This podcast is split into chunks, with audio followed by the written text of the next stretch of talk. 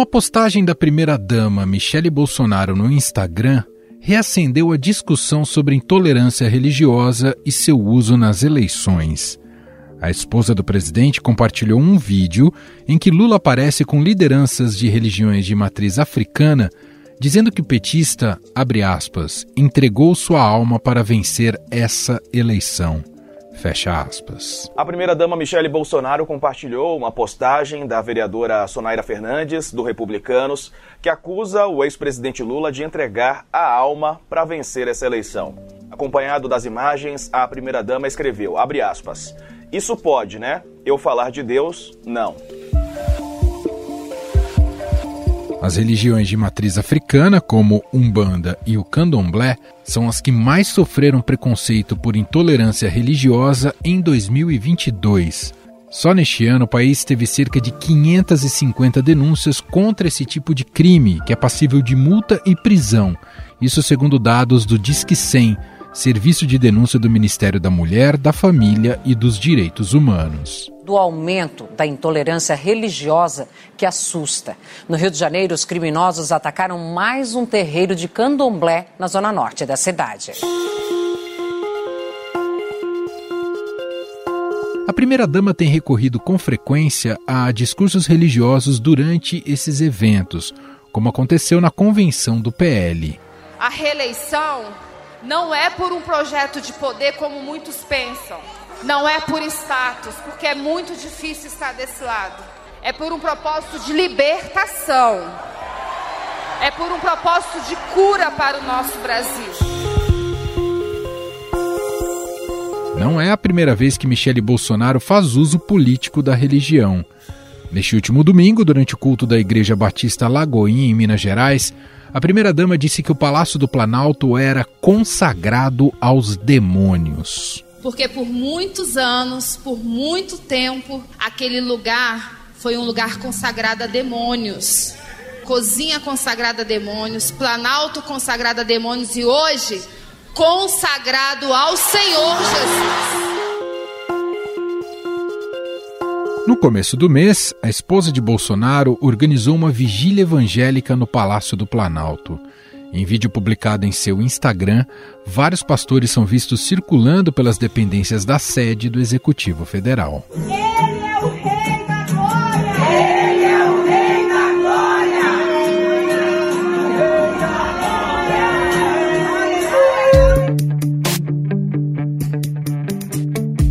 Campanha de Jair Bolsonaro pretende dar um protagonismo maior para a primeira-dama, que servirá de ponte para o eleitorado evangélico e feminino.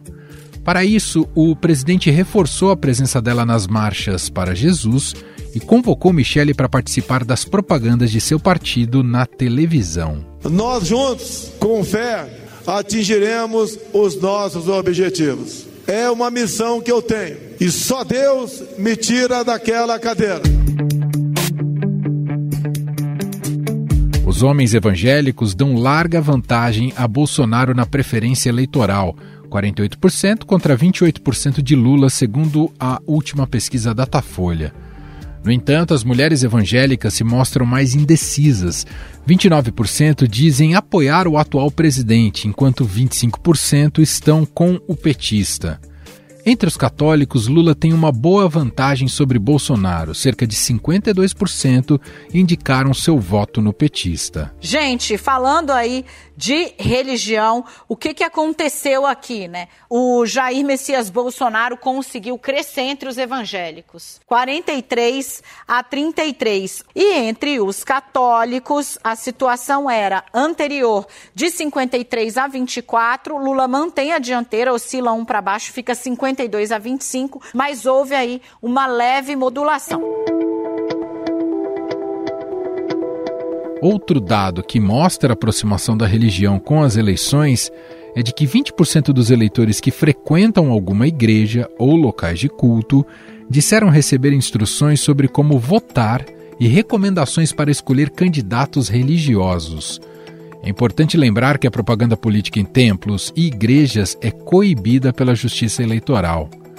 Em junho, o Tribunal Superior Eleitoral assinou um acordo com representantes das religiões no Brasil para a promoção da paz e da tolerância nessas eleições. A ideia é abrir um canal de diálogo para as propostas entre as várias crenças. O TSE pede que os líderes religiosos se comprometam a promover ações de conscientização sobre a tolerância política e a aceitação de visões diferentes e até divergentes. Mas afinal, qual é o peso do eleitorado religioso nas eleições brasileiras? No último censo do IBGE, realizado em 2010, a população adepta ao catolicismo era de cerca de 123 milhões de pessoas, enquanto que a população evangélica somava 43 milhões de adeptos. A campanha de Jair Bolsonaro vai investir pesado para contar com o apoio do eleitorado cristão. Nos últimos meses, Bolsonaro tem ido a eventos evangélicos com frequência quase semanal. Só em julho ele esteve em diversos encontros com fiéis no Rio de Janeiro, em Minas Gerais, São Paulo, Maranhão, Ceará, Espírito Santo e Rio Grande do Norte. O nosso inimigo não é externo, é interno. Não é uma luta da esquerda contra a direita, é uma luta do bem contra o mal. 2018, os quase 70% dos votos evangélicos que recebeu no segundo turno foram apontados como decisivos para a sua vitória. E para analisarmos esse assunto e a participação de Michele Bolsonaro na campanha do presidente Jair Bolsonaro com esse discurso de teor religioso, nós vamos conversar com o colunista do Estadão e da Rádio Eldorado, Felipe Moura Brasil. Olá, Felipe, tudo bem? Seja bem-vindo mais uma vez. Salve, salve, Emanuel, melhores ouvintes. É um prazer falar com todos vocês sempre. Eu já estava com saudade de participar desse podcast. E da última vez você me chamou para falar da perspectiva de eleição do Sérgio Moro em São Paulo, e aí dias depois foi negada a transferência eleitoral dele, voltou lá para o Paraná, já ficou velho. Eu falei, caramba, tem que falar que é Manuel para participar de novo, porque agora o cenário mudou e vamos fazer aí uma coisa nova então. Verdade, nossa, já faz tempo. Aproveita aqui até para fazer um convite que o Felipe Moura Brasil está no podcast semanal, é, que é vídeo também, com Eliane Cantanhede, o Eleição na Mesa, todas as segundas às 11 horas da manhã, nas redes do Estadão, no YouTube, depois fica disponível em podcast também. Vale muito ouvir, sempre um retrato panorâmico sobre o processo eleitoral, que está muito legal. Bom, Felipe, entrando no nosso assunto aqui, Uh, esse recente gesto né, da Michelle Bolsonaro, a maneira como ela se posicionou ali nas redes sociais, agora que ela está participando mais ativamente da campanha da, da reeleição do presidente, e ela fez ataques ali a religiões uh, de matrizes africanas.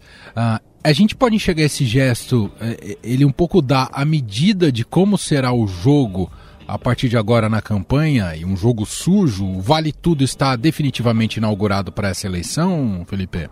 Olha, Manuel, Vale Tudo já foi inaugurado no Brasil há muito tempo, mas de fato a gente está entrando agora na campanha oficial, nem sequer começou, é, vai começar agora o horário eleitoral gratuito, entrar nos lares, nas TVs, rádio, há sempre essa discussão de se isso ainda tem muito peso, ou as redes sociais valem mais, o certo é que Jair Bolsonaro precisa da Michelle para legitimar aquilo que ele faz, aquilo que ele diz, aquilo que ele é, de uma maneira menos beligerante. Ela tem um discurso mais suave, ele precisa reduzir o desgaste no eleitorado feminino, cativar o segmento evangélico, onde ele já ganha do Lula e onde o Lula quer, evidentemente, ter maior é, eleitorado. Então, a Michelle tem conseguido atingir esse núcleo de eleitorado cristão, principalmente ali é, do segmento evangélico.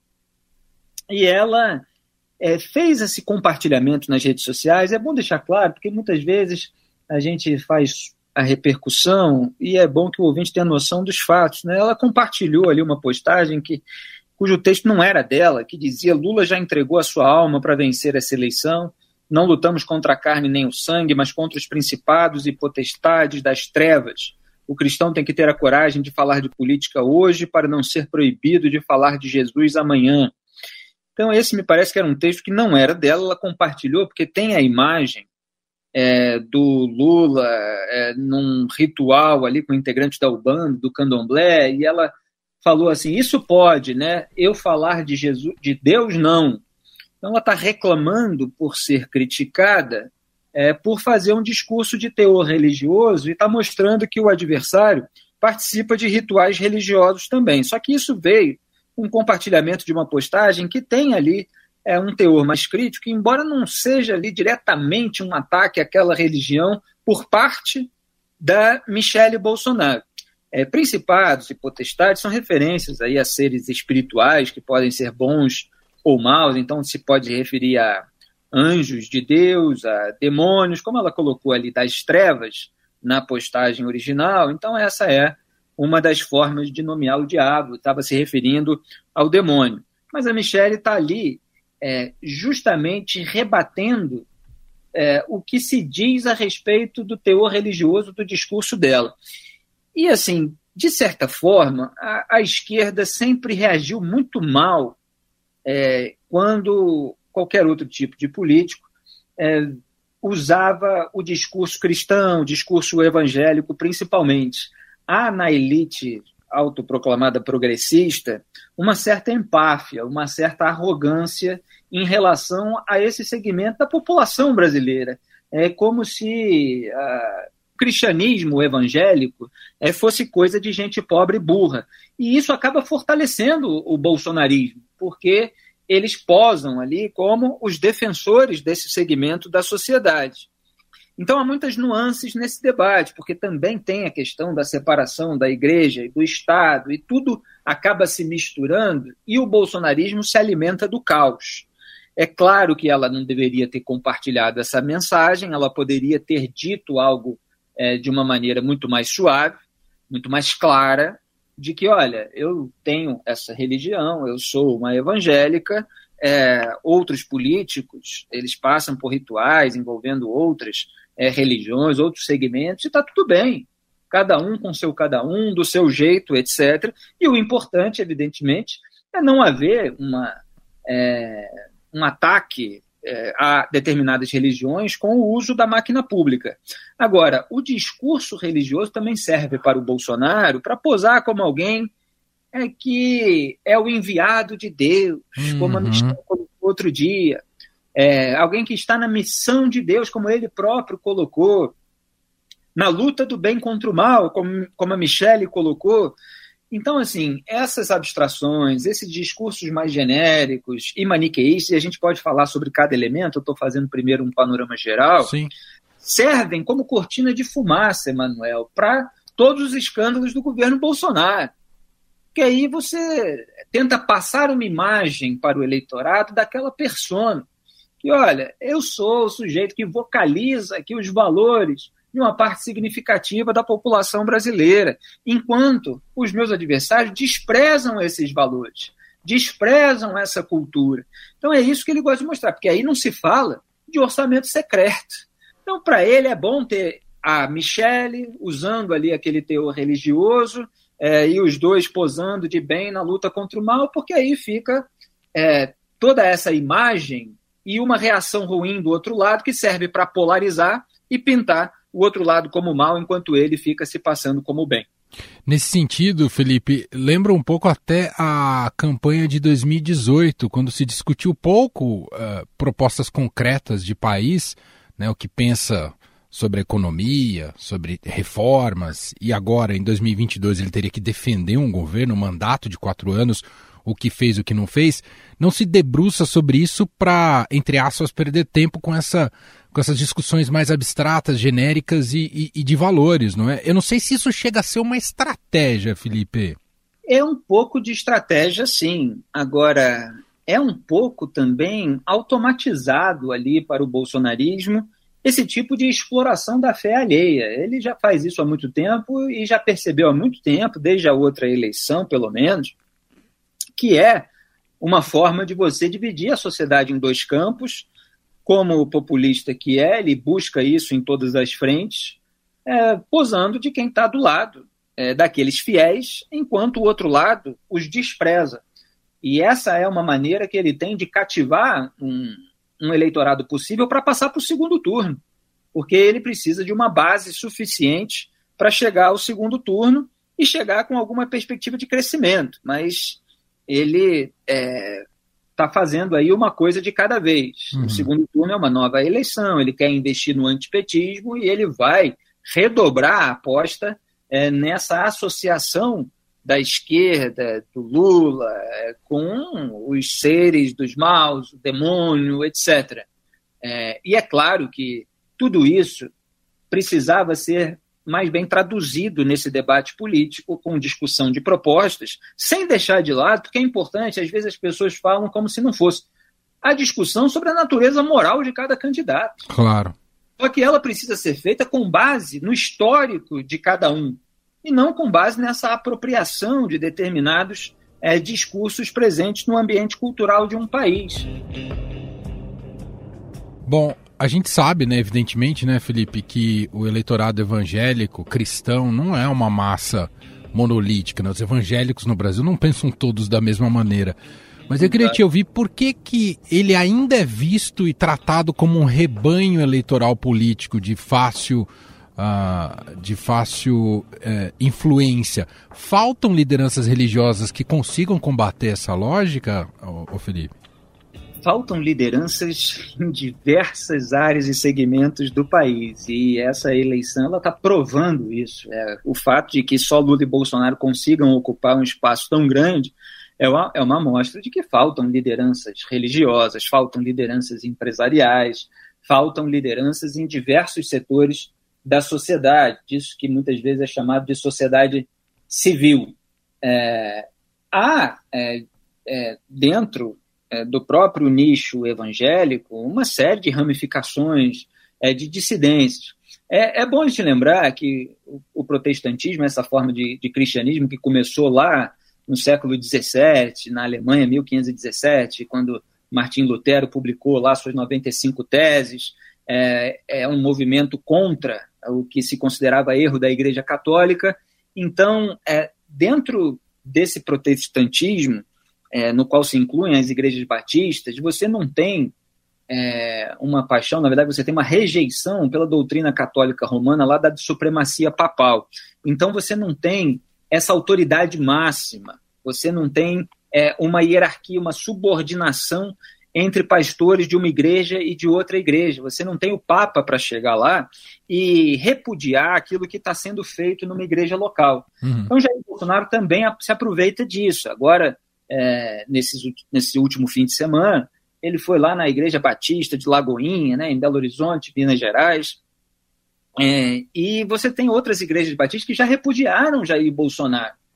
Eu me lembro muito bem, foi ali nas vésperas do 7 de setembro, divulgaram uma nota rechaçando aquela manifestação golpista marcada pelo Bolsonaro é, e criticando e orientando os fiéis a não comparecer. Conclamamos aos irmãos e irmãs, especialmente aos batistas que sempre defenderam princípios da verdadeira democracia e separação entre igreja e Estado, a não comparecerem às ruas, etc. É, falando do respeito ao dia da independência é, e criticando Jair Bolsonaro em relação a tudo aquilo pelo que ele precisava prestar contas. Então, o fracasso na condução da crise de saúde, o fracasso na estabilização política, nas políticas educacionais, no controle inflacionário, o fracasso no plano de prevenção à crise hídrica e de energia elétrica, estava tudo isso lá naquela nota.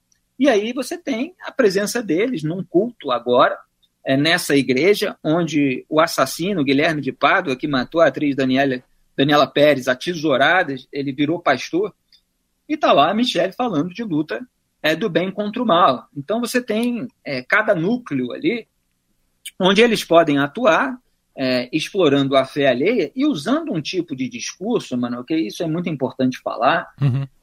que foi combatido por santos, como Santo Agostinho. Já escrevi vários artigos a respeito disso. O discurso manique... o maniqueísmo original, que era a seita lá originada pelo persa Manés ou Mani, né? Cada um fala de um jeito lá no, no século III. O, o Santo Agostinho aderiu na juventude ao maniqueísmo. E, e depois ele virou o seu maior rival. Ele, ele fez como uma missão de vida o combate à, àquela seita. E isso perdura até hoje, porque, como diz até o, o autor do prefácio do livro A Cidade de Deus, de Santo Agostinho, na edição portuguesa, o dualismo é endêmico. E é esse dualismo que a gente vive hoje, com o bolsonarismo de um lado, o petismo do outro. Então, é isso de você posado bem na luta contra o mal, e esse discurso messiânico que atribui ao presidente é, uma condição similar à de Jesus Cristo, tudo isso é absolutamente contrário à tradição cristã. Até para a gente fechar, queria voltar então a esse papel da Michele Bolsonaro. Ela, de fato, Felipe, pensando em estratégia eleitoral, ela, ela é de fato um trunfo para o presidente nessa campanha? Ou é, o, ou é o que sobrou diante da dificuldade que ele tem tido para subir nas pesquisas? São as duas coisas, Emanuel. É, como eu estava dizendo, ele precisa dela, uhum. é, porque ela tem um discurso mais suave, ela legitima o que eles querem fazer parecer que é o caráter, que é a natureza. É, é como se o Bolsonaro fosse simplesmente alguém que, por lutar para o bem, ele às vezes se excede um pouquinho, mas ele faz isso na melhor das intenções, e é só isso, o máximo que ele faz. Ele não compra o Centrão com 19 bilhões de reais de parte do orçamento. Não é isso que eles querem mostrar. Querem mostrar simplesmente que você tem uma mulher é, que tem toda uma pregação, tem um histórico de ligação é, com é, é esse lado dos pastores, e ela está ali para fazer um contraponto a esse aspecto, a essa imagem de ogro é, do, do Jair Bolsonaro. Então é um trunfo nesse sentido é, de que ela sabe discursar, ela tem um carisma, ela faz, como eu disse, é, um, um mau uso da doutrina cristã, porque é, é político em época de campanha, usando aqu aquela retórica para conseguir voto. É disso que se trata. Uhum. Então, é um oportunismo, evidentemente. Agora, quando você tem do outro lado gente te chamando de fanático por fazer esse tipo de discurso, fica muito fácil rebater. Porque o eleitor evangélico, ele fala assim, os outros estão chamando de fanático ela, porque ela fala é, essas coisas nas quais eu acredito e tal, não percebe que ela está ali manipulando algumas coisas. Então aquele pessoal lá não presta. Então essa reação de você considerar fanático qualquer pessoa que usa esse discurso é muito ruim. O que é preciso é mostrar que a Michelle é, na conta dela, o Fabrício Queiroz depositou 89 mil reais. Uhum. Um cristão não acha isso estranho? Que a esposa do presidente tenha recebido 89 mil reais de um operador de um esquema de desvio de dinheiro com uso de funcionário fantasma que não trabalhava. Então se registrava o nome para abrir a, a, o cofre público, pegar o salário dele para aumentar ainda a renda do titular do gabinete, de acordo com a denúncia do Ministério Público do Rio de Janeiro. Ele não reparou depositarem um real, dois e tal, eventualmente a pessoa pode não reparar. Quem é que não repara em 89 mil reais depositados? teve dia que teve dois depósitos de 4 mil, 8 mil reais no mesmo dia e você não reparou. E o Bolsonaro foi na TV para dizer 89 mil reais é propina, ah, 89 mil reais é propina, como se não fosse nada. Ora, agora o Auxílio Brasil aumentou de 400 para 600 reais, imagina quantos? Questionei isso outro dia na coluna na Rádio Eldorado FM, então, é, é um dinheiro que poderia sustentar muitas famílias e precisa, então, se trazer a discussão para a realidade, para os atos individuais de cada membro desse casal. Muito bem, análise de Felipe Moura Brasil, colunista do Estadão, da Rádio Dourado e também está no podcast Eleição Eleição na Mesa, toda segunda-feira, segunda, toda segunda às 11 horas da manhã, nas redes sociais do Estadão, no YouTube, depois vira podcast em qualquer plataforma de streaming ou agregador. E hoje aqui gentilmente participando do Estadão Notícias. Te agradeço mais uma vez, Felipe. Obrigado, viu? Muito obrigado, Emanuel. E lembrando, claro, que é preciso separar igreja e Estado. Isso está, inclusive, na própria origem da, do conceito de democracia que vem sendo tão defendido, às vezes, é, de uma maneira é, deturpada. É, e essa exploração, essas distorções têm que ser julgadas moral e eleitoralmente. O que não é admissível é o uso da máquina pública, é, seja é, nesse sentido, seja no sentido de você atacar é, outras religiões. Tudo isso é absolutamente indevido. Um grande prazer participar com você e estamos juntos sempre.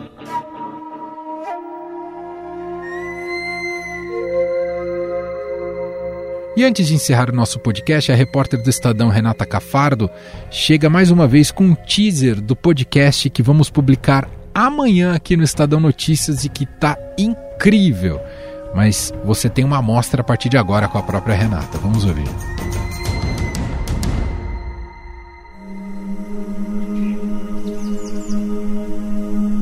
Você já parou para pensar o que a educação tem a ver com a preservação da Amazônia? Como que a escola pode ajudar a salvar a floresta?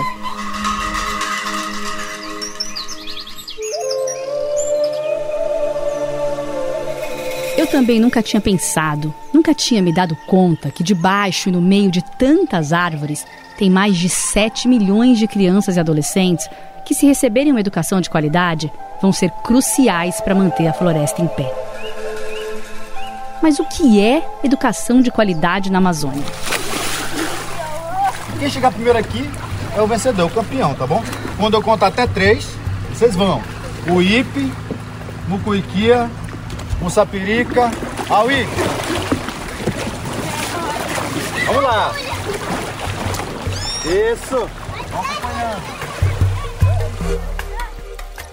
A nossa existência está relacionada à possibilidade de que as crianças, adolescentes e jovens da Amazônia possam aprender mais e melhor. Isso significa uma aprendizagem significativa. Não é o que a gente quer ensinar, é o que eles precisam aprender. Eu queria entender melhor o que isso significava. Então, eu viajei para cidades do Amazonas e do Pará para conhecer escolas, conversar com homens, mulheres e crianças e tentar descobrir o que dá para fazer quando se fala em educação para sustentabilidade, quando se fala em educação de qualidade na Amazônia. Vamos juntos que eu vou te mostrar. Eu sou Renata Cafardo, repórter especial do Estadão, e este é o podcast Educação na Floresta, que você pode ouvir aqui no Estadão Notícias na sexta-feira o primeiro episódio e o segundo no domingo. Espero vocês. Estadão Notícias. Este foi o Estadão Notícias de hoje, quinta-feira, dia 11 de agosto de 2022. A apresentação foi minha, Emanuel Bonfim.